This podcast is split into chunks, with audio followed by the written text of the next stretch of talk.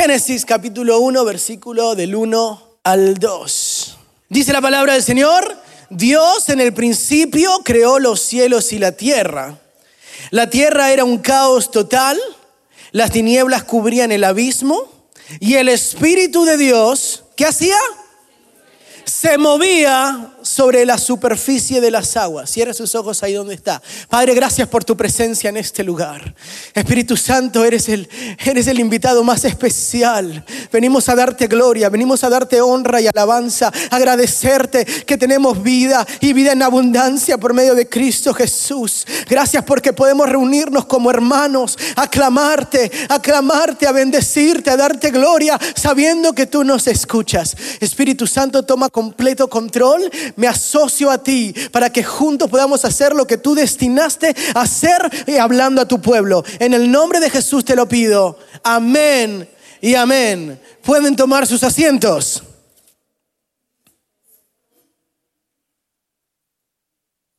Aleluya. Todos conocemos este versículo. En el principio Dios creó los cielos y la tierra. Pero entre el versículo 1 y el versículo 2 surgen muchísimas cosas. Porque cuando Dios crea algo, cuando Dios hace algo, no lo hace en caos. Dios hace todas las cosas ordenadas. ¿Cuántos lo creen? ¿Cuántos saben que cuando Dios arma algo, lo arma perfecto, lo hace bien? Pero en el versículo 2 dice que la tierra era un caos total. Entonces entre el versículo 1 y el versículo 2 viene la caída de Lucifer. Y no voy a dar ese estudio en esta mañana, van a tener que venir después. Pero después de todo eso que surge, ese coup d'etat que aparece entre versículo 1 y 2, en donde Lucifer se revela y el tercio de los ángeles se van con él, surge todo esto en donde hay un caos total la oscuridad cubría en el abismo, pero pasa algo. En medio de todo ese caos, en medio de todo ese desorden, en medio de toda esa oscuridad, dice la Biblia que el Espíritu de Dios empezaba a mover. ¿Cuántos quieren que el Espíritu de Dios empiece a moverse sobre el caos de tu vida? Sobre el caos de tus finanzas, sobre el caos de tu matrimonio, sobre el caos de tu familia, sobre el caos en tu trabajo. El Espíritu Santo, así como se movía en ese momento, preparando la tierra para lo que hoy sería la iglesia reunida, así quiere moverse sobre tu vida. Entonces cuando Dios mira la tierra que está desordenada y hay un caos completo, dice, algo tiene que suceder porque no es como yo lo vi, no es como yo lo visioné, no es como yo soñé. Dice la Biblia que fuimos elegidos antes de la fundación del mundo. Entonces cuando Él ve esa oscuridad, Él dice, algo tiene que suceder. Y dice, el Espíritu tiene que empezar a moverse.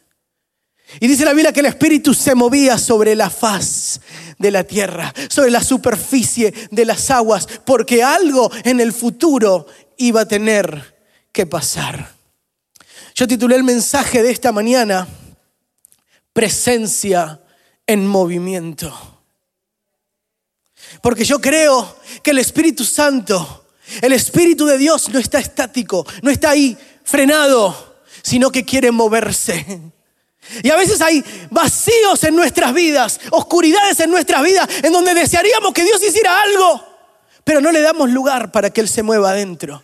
Y después nos preguntamos, pero Señor, ¿por qué yo no siento nada? ¿Por qué no veo resultados? Y Dios te dice, ¿por qué no me dejas que me mueva en el caos de tu vida?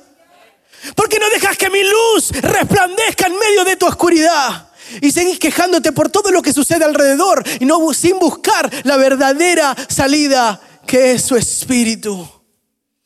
¿Cuántos sintieron al Espíritu Santo moverse en este durante la adoración, durante la alabanza? Era impresionante. Yo entré y, sentí palpable lo que era esa presencia y de repente no sentí un preámbulo en donde necesitaba agarrar y presentarme delante. Solo me, me, me paré enfrente de esa presencia y me empecé a llorar y quebranté porque era algo tan, tan palpable. Pero solamente cuando tenemos esa intimidad y dejamos que el Espíritu Santo se mueva, hay una relación en donde nosotros no necesitamos necesitamos introducción. Venimos a la casa de papá para poder decirle cómo nos sentimos y porque Él ya te conoce, empieza a moverse en tu vida, empieza a recordarte todo lo que han hecho por ti. Y así como veíamos lo de BBS, la vida es salvaje, pero Dios es bueno. Entonces te pregunto en esta mañana, ¿hay alguna área en tu vida en donde permitiste que el caos empiece a surgir? Donde la oscuridad empezó a tomar lugar, donde algo que debía estar lleno empezó a estar vacío. Hoy el Espíritu Santo quiere empezar a moverse para llenarlo. Hoy el Espíritu Santo quiere empezar a moverse porque se acercan cosas muy grandes y si el Espíritu Santo no prepara la tierra, la semilla no va a tener el efecto que necesita tener. ¿Cuántos están conmigo en esta mañana? Él ve más allá del caos, más allá de la destrucción, más allá de lo que vos ves. El Espíritu Santo quiere moverse en esta mañana para irrumpir sobre ese caos y puedas ver la luz al final del túnel y puedas decir, Dios ha sido bueno.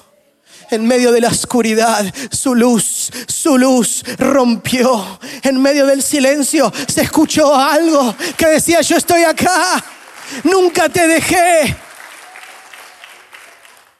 Pero a veces pareciera que solo queremos que Dios y su Espíritu se mueva.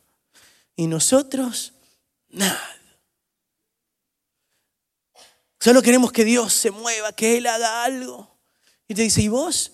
Acá estoy bien, esperando que el Espíritu se mueva, esperando que algo suceda. Pero yo estoy acá para decirte que Dios es un Dios en movimiento y que Dios te quiere, te, te quiere empezar a mover. Porque si la presencia está en movimiento, entonces nosotros tenemos que estar en movimiento. Y a veces no vamos a entender por qué Dios nos mueve de un lugar a otro. Pero Dios te dice en esta mañana, la razón por la que yo te estoy moviendo todo el tiempo es porque no, si vos te quedás quieto, el enemigo sabe dónde agarrarte. El enemigo sabe dónde vas a estar. El enemigo sabe cómo emboscarte. Pero cuando vos estás en movimiento, dice el diablo, no sé dónde lo encuentro. Cuando voy a buscarlo, está en el closet orando. Y cuando sale del closet, va a la iglesia a orar, a buscar. Y cuando sale, se mete en su carro al trabajo. Pero aún hay una intimidad en ese carro. Y está adorando y está alabando. Y aún en medio de lo que sea, Él está conectado. No hay manera. Todo el tiempo lo veo moviéndose de un lugar a otro, pero conectado con el Padre. Y el Espíritu Santo dice, ¿dónde? ¿Dónde está mi amado? Así que el Señor en esta mañana nos está hablando que no es solamente la presencia de Él que está en movimiento, sino que quiere que nosotros estemos en movimiento tanto como Él. Que no quedemos estancados en el mismo lugar, en la misma cosa. ¿Ha hablado con una persona alguna vez? ¿Cómo estás? Bien. ¿Trabajo? Bien. ¿Algo nuevo? No. Lo mismo de siempre. Trabajo casa, suegra, mismos problemas. Pero nada cambió, no. Hace seis años no te veo de todo. ¿Eh? ¿Eh? ¿Cómo, ¿Cómo, ¿La familia? ¿Eh? Nunca hay nada distinto. Dios quiere irrumpir. Dios quiere cambiar. Dios quiere transformar. Que la gente te mire y diga, ¿qué te pasó? Es que el Espíritu se movió sobre mi vida. Lo que vos antes veías de mi familia ya no es. Lo que antes veías de mí ya no es. Porque el Espíritu se empezó a mover. Aleluya. Hay una historia en Segunda de Reyes, no la va a buscar. Ya leí todos los versículos que teníamos que leer en el servicio de la mañana. Este va a ser mucho más fácil. Hay una historia en Segunda de Reyes donde el rey de Siria está en guerra con Israel. Y él se reúne con todos los oficiales para indicarles por dónde van a atacar. Pero cada vez que eso sucedía, Dios se lo revelaba a Eliseo y Eliseo le, decía al rey de Israel. Entonces cada vez que el rey de Siria iba a intentar emboscarlo, no estaban. Llegó un momento en donde el rey de Siria estaba confundido por lo que pasaba, llamó a sus oficiales y le dije, ¿quién de los nuestros está a favor del rey de Israel? Hay alguien que está vendido. Hay alguien acá que no está con nosotros y le cuenta todo. ¿Cómo puede ser que siempre eh, saben dónde estamos? Que siempre, que nunca lo podemos sorprender. Nadie, dijo uno de los que está ahí. Hay un Dios que le dice al profeta y le avisa al rey aún lo que decís en tu habitación. Así Dios movía el ejército de Israel para que nadie lo tocase. ¿Sabe que hay gente que te quiere ver estancada? Que te quiere ver en la misma situación, siempre en lo mismo, quejándote de las mismas cosas una y otra vez. Porque ellos no pueden cambiar y no pueden ser transformados. Quieres que estés igual que ellos. Que estés ahí, quieto, siempre, eh, en lo mismo de siempre. Pero el que escucha la voz de Dios se mantiene en movimiento. No puede ser emboscado por el enemigo porque todo el tiempo está de gloria en gloria. Todo el tiempo está en crecimiento. Dice la Biblia que Jesús crecía en sabiduría y en gracia con Dios y con los hombres. ¿Cuántos están creciendo en sabiduría y en gracia? ¿O cuántos se quedaron con la misma sabiduría y gracia del 2013? ¿Cuántos todavía tienen el celular Nokia ese que se levanta? ¿Cuántos todavía tienen el teléfono que hay que darle vueltita? ¿Cuántos todavía tienen AOL de internet? Estancado en lo que una vez funcionó. Pero Dios te dice en esta mañana, yo te quiero llevar a otro nivel, no podés quedar estancado. Hay gente que ni sabías que Dios los movía y los trajo de un lugar a otro. Y vos decís, ay, es que me cuesta moverme, me cuesta, pero era Dios moviéndote para que el diablo no te agarrara. Era Dios sacudiéndote, moviéndote, para que Él no te pudiera emboscar. Porque Dios tenía un plan perfecto para contigo. Hay cosas que vos veías como crisis y decías, no, esto nunca voy a pasar, pero era Dios permitiéndolo porque necesitaba moverte, para que necesitaba incomodarte, porque si estabas cómodo en el lugar en donde estabas, nunca ibas a poder crecer, nunca ibas a poder avanzar, ibas a estar cómodo con los que tenía, que venga el maná, el maná nada más. Y dicen, no, ¿y cuándo van a aprender a cazar? ¿Cuándo le van a querer eh, buscar la tierra prometida? ¿Cuándo van a querer pelear contra gigantes? ¿Cuándo? Hoy van a quedarse cómodos solamente con lo que viene. Y queremos que Dios se mueva, pero nosotros no nos queremos mover. Y Dios te dice, yo te vengo moviendo todo el tiempo para que no te quedes quieto. ¿Cuántos se acuerdan en la historia de Primera de Samuel? Cuando surge una crisis en la, en la casa del padre de Saúl y se les perdieron las suegras, digo las asnas. Uno se confunde. Y de repente el padre le dice, se perdieron las asnas. Ve Saúl a buscarlas. Y se lleva al otro, al, al siervo para buscarlas. Y lo que parecía una crisis en familia era solamente una excusa, porque Dios tenía que sacar a Saúl de donde estaba, porque tenía una cita con un profeta que tenía que ungirlo para ser el primer rey de Israel.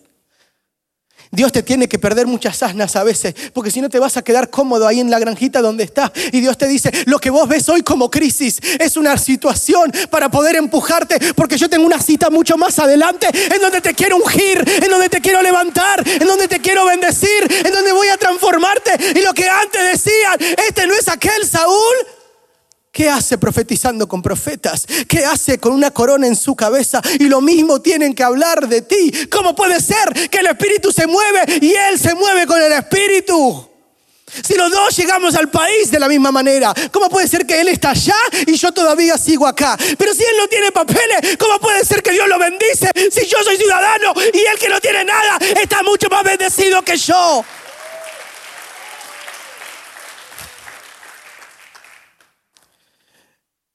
¿Habrá alguien acá que vino de otro país? Vine al lugar correcto entonces. Yo tengo un amigo salvadoreño que cada vez que lo pregunto cómo está, me dice, bien, persiguiendo la chuleta. y me gusta porque está en movimiento. No espera que la chuleta venga hacia él, él la persigue. Hay gente que vino acá pensando que venía a perseguir la chuleta y Dios te estaba sacando de tu país, de tu ciudad, del lugar en donde estabas cómodo para traerte a este lugar, porque Él ya te veía, Él ya te veía preparado. Y veniste con la excusa de que tengo que trabajar. Quiero darle un mejor futuro a mi familia. Y Dios te dice, no, esa es solamente la excusa. La Ana es la excusa porque hay un Dios en movimiento que mira muchísimo más allá. Y el Espíritu se empezó a mover sobre el caos de la crisis financiera para poder mudarte a algo mucho más grande. Y por eso tus hijos serán bendecidos. Los hijos de tus hijos serán bendecidos porque fuiste movido por Dios. Hay alguien que esté conmigo en esta mañana. Y pensamos, no, es que yo vine acá y caímos accidentalmente. Los que vinieron por primera vez a lo mejor dijeron, no, vamos a venir a la iglesia. Pero Dios desde antes de la fundación del mundo ya te había visto en este lugar. El Espíritu Santo ya se había empezado a mover, ya había empezado a, listar tu calendario porque Él tenía una cita contigo hoy. Y digo, no quiero que estés en la misma condición día tras día, año tras año. Quiero movilizarte de la condición en la que está a algo en donde todo el mundo va a sorprender. Y la gente dirá, solo Dios pudo hacerlo. Si yo lo conozco, solo Dios pudo hacerlo. ¿Cuántos saben que no es con fuerza humana, sino con Dios? Porque si lo tenemos a Él, lo tenemos todo.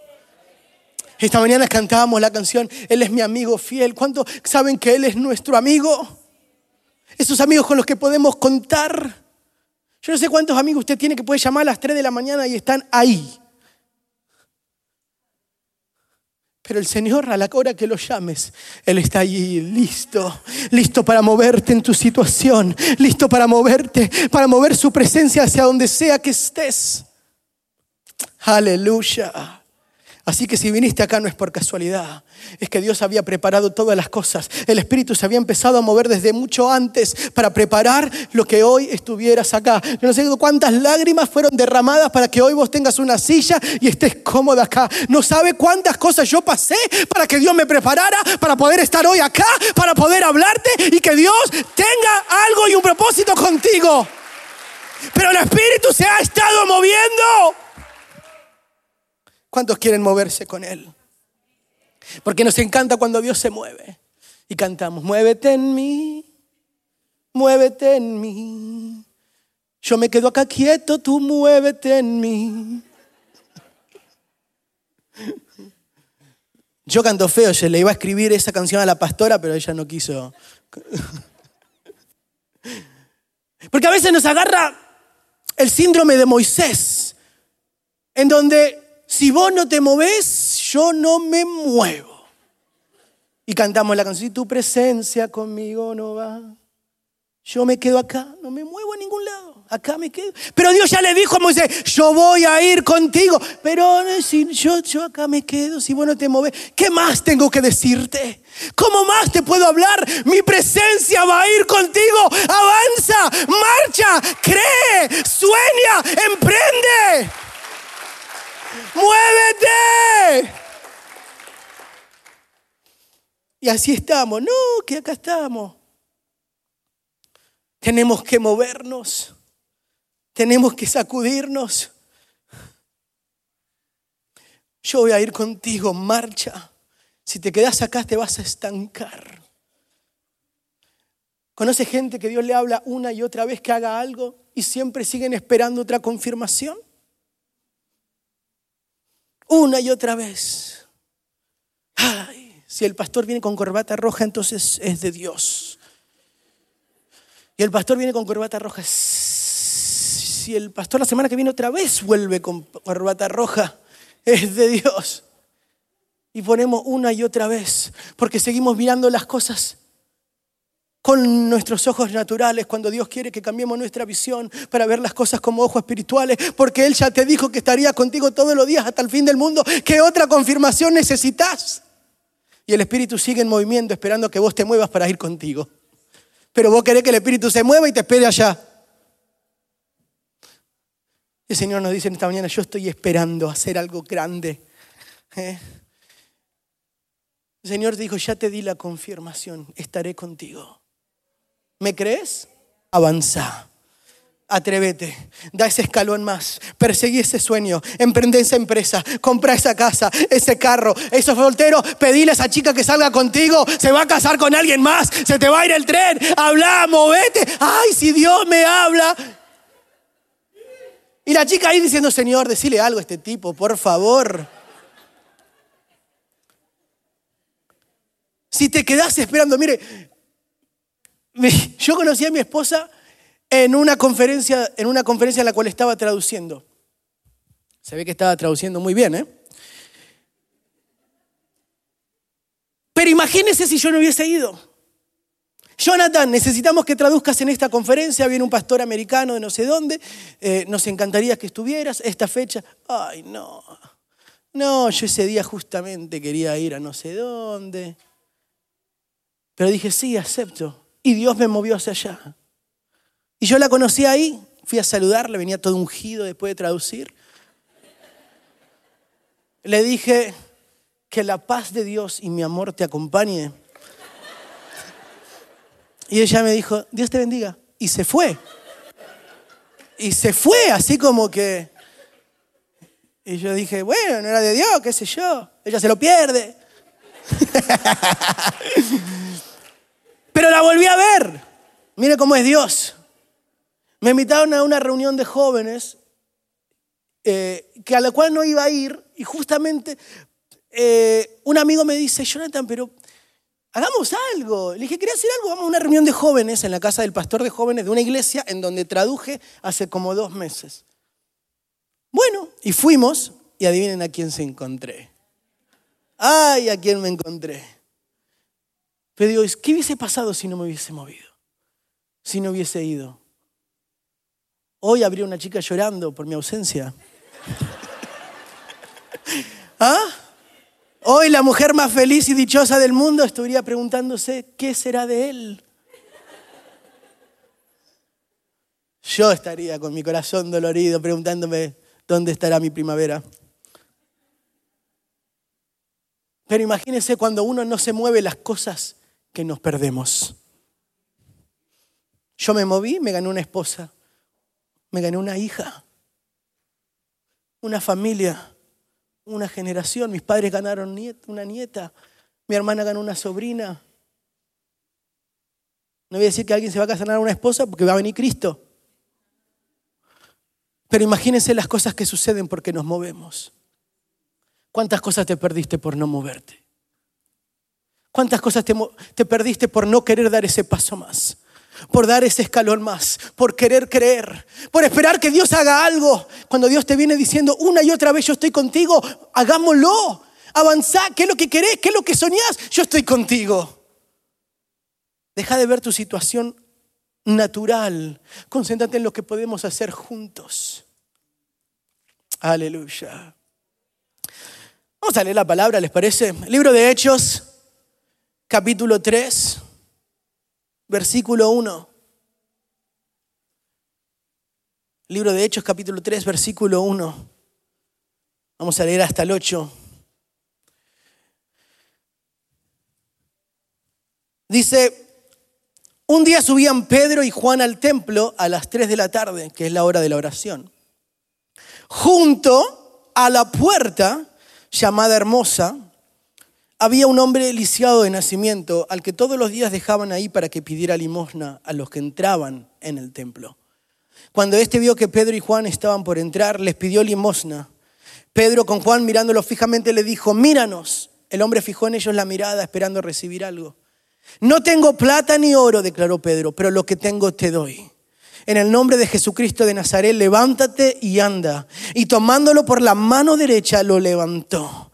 Al instante los pies y los tobillos del hombre cobraron fuerza. De un salto se puso en pie y comenzó a caminar. Luego entró con ellos en el templo con sus propios pies, saltando y alabando a Dios. Y la pregunta de hoy es, ¿estás a la puerta o adentro? Porque había un hombre que podía haber entrado y a lo mejor podía haber recibido la sanidad ahí adentro, pero él solo se esperaba afuera, a que ver quién salía, a ver quién entraba, a ver qué le daban. El Señor, cuando lo sana, es ahí cuando Él decide entrar. ¿Todavía estás esperando que las cosas sucedan para poder entrar a donde Dios te quiere llevar? ¿O te vas a animar a entrar aunque no veas el resultado todavía? Porque el Dios ya había escrito que esa persona sería sana.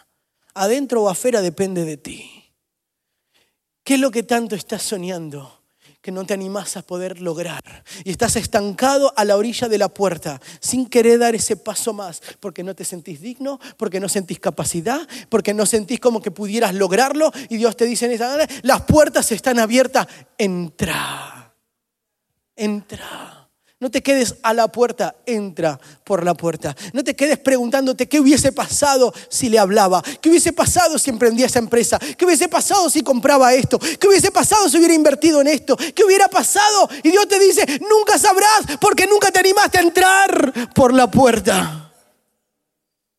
Y estamos así, esperando que las cosas pasen esperando que las cosas sucedan, a ver qué Dios me puede dar, a ver qué Dios puede hacer por mí. Y Dios te dice, yo quiero que estés en movimiento, porque quiero que seas vos el que haga que las cosas sucedan y no solamente que se quede a esperar a que las cosas pasen. ¿Estás conmigo en esta mañana?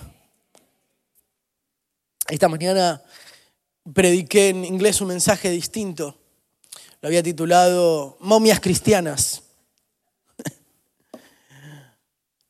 Porque en el libro de Efesios dice la Biblia que con Cristo fuimos justamente resucitados. ¿Cuántos lo saben? Pablo dijo que nosotros con Cristo fuimos crucificados, pero después en Efesios habla de que con Cristo Dios nos resucitó con Jesús. Y le hacía una pregunta a la iglesia. Durante el Antiguo Testamento y el Nuevo Testamento aparece mucha gente que resucitó. Y le pregunté, ¿cómo resucitaste? ¿Como Lázaro o como Cristo?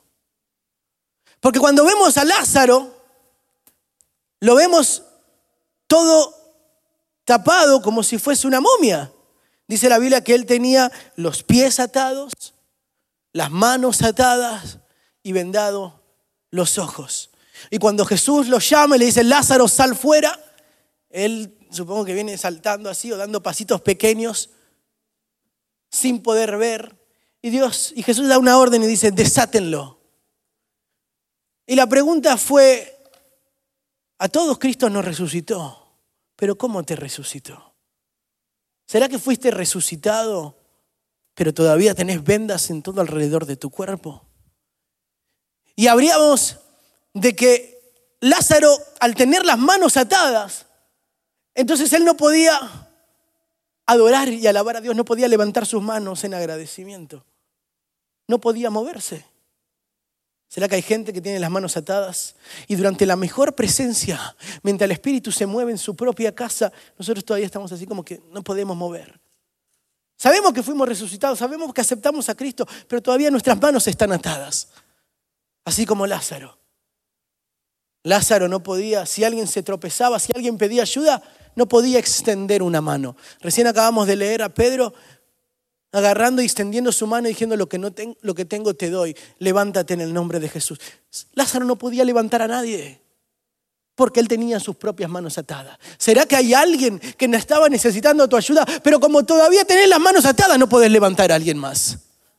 Gente que está con las manos atadas, que no alaba, no adora, no puede levantar a los demás, tiene las manos atadas, entonces no bendice no puede ofrendar, no puede diezmar, no puede bendecir a otros. Hay gente enferma por todos lados, pero como tiene las manos atadas, no puede imponer manos para que sean sanos. Como tiene las manos atadas, no puede pelear, no puede edificar, no puede construir. Viene el enemigo y lo encuentra atado sin poder defenderse. Y Dios pregunta, ¿dónde está el guerrero? Yo te resucité para que seas verdaderamente libre, pero veniste como Lázaro, todo agarrado, todo amarrado, y no vas a poder hacer nada. Entonces viene el diablo y te da tus cachetadas y después uno se queja.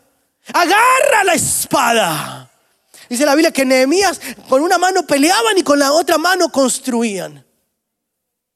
Pero cuando estamos atados, no podemos pelear. dice que los pies estaban amarrados. ¿Cómo podés avanzar cuando tenés los pies amarrados? ¿Cómo podés correr y dirigirte hacia donde Dios te quiere ver cuando no podemos dar pasos seguros? Dice en Isaías, hermosos son los pies de los que anuncian la paz. ¿Cómo vamos a anunciar si no nos podemos movilizar? ¿Cómo podemos movernos? Y dice que tenía venda en los ojos, en donde no podían ver. Por el Lázaro. Podía escuchar, porque escuchó la voz de Jesús. Pero usted se imagina con un trapo en los ojos. ¿A qué dirección pudiera ir? ¿A dónde dirigirse? Y tenemos gente que viene a la iglesia, momias cristianas, de la misma manera. No se enteraron que fueron verdaderamente libres y todavía están peleando con la mano atada. No se enteraron que están verdaderamente libres y todavía no pueden mover los pies, no pueden avanzar. No se enteraron que Dios les dio una visión, pero ellos todavía están con los ojos tapados y no saben hacia dónde dirigirse. Aleluya. Dice en Efesios, en unión con Cristo Jesús, Dios nos resucitó y nos hizo sentar con Él en las regiones celestiales. Cuando Pedro y Juan corren hacia la tumba, dice la Biblia que Pedro entra y ¿saben lo que se encontró? Que todas las vendas estaban ahí. Cuando Él resucitó, cuando Jesús resucitó, no había venda que los estuviera. Dice que estaban las vendas ahí y el y el que le cubría el rostro en el otro lado.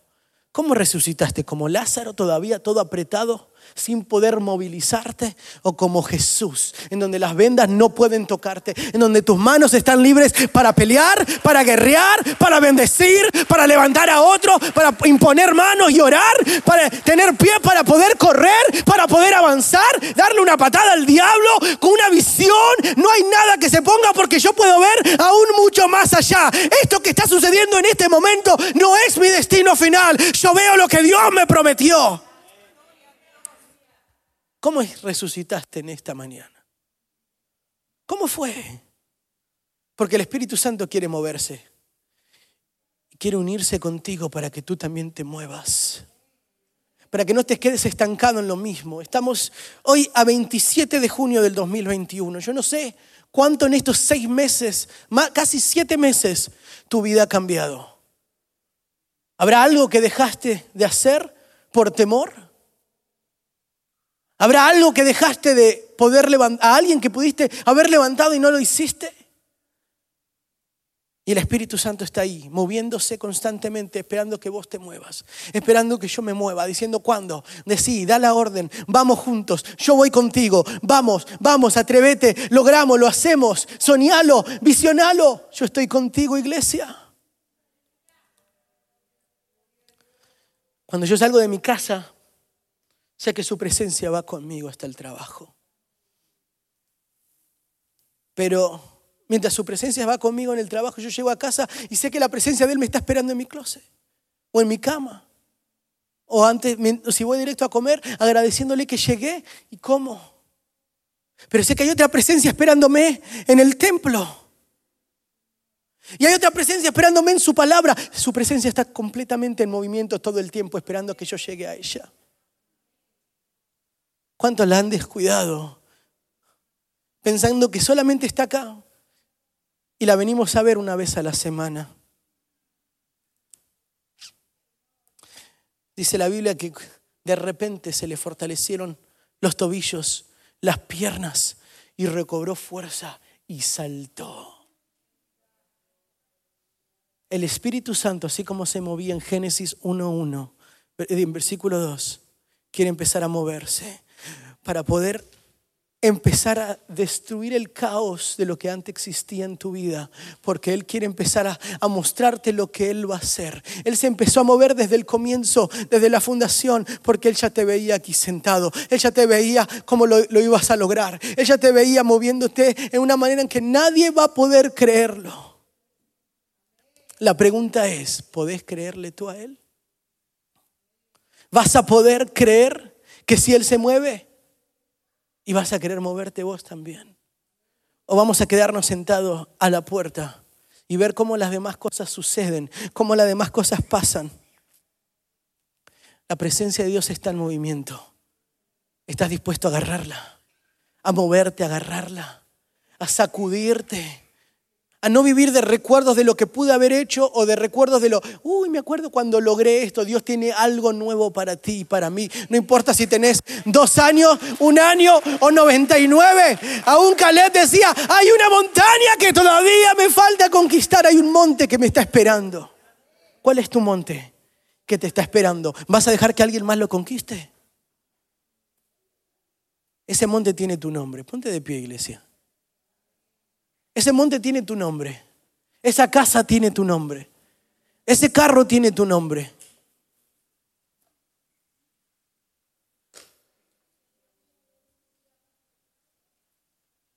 Ese ministerio tiene tu nombre. Ese talento que Dios te lo dio no se lo dio a nadie más, te lo dio a ti. ¿Qué vas a hacer con él? ¿Vas a moverte? ¿O lo enterraremos? Y esperando que Dios se mueva. Es hermoso estar en la presencia del Señor. Pero es más hermoso poder provocarla. Provocar esa presencia. Que Él no se pueda resistir tu alabanza donde Él tiene que bajar. Que Él no se pueda resistir tu adoración, Él tiene que bajar que él no se pueda resistir, que su hija soltó una palabra creyéndola. Él tiene que moverse. Fluye Espíritu Santo en esta mañana. Vino el centurión y le dice a Jesús, mi criado está muy enfermo. Y Jesús dijo, bueno, voy a ir hasta allá, me voy a ir a mover hasta allá. Y el centurión dijo, no, yo soy un hombre de autoridad y reconozco la autoridad que está en ti. Y la fe se mueve muchísimo más rápido que lo físico. Solo di la palabra. Solo di la palabra. Solo di la palabra. Hay gente que está esperando que las cosas pasen en, en, lo físico. Dios te está diciendo en esta mañana, solo suelta la palabra y créelo, porque la fe acelera los tiempos. Y lo que a otros le tomó 15, 20 años, 30 años, se acorta. Porque hay una tierra que tiembla clamando porque los hijos de Dios empiezan a manifestar lo que el Espíritu empezó en Génesis 1, 2. Solo créelo, muévete a través de la fe, muévete. ¿Lo puedes ver?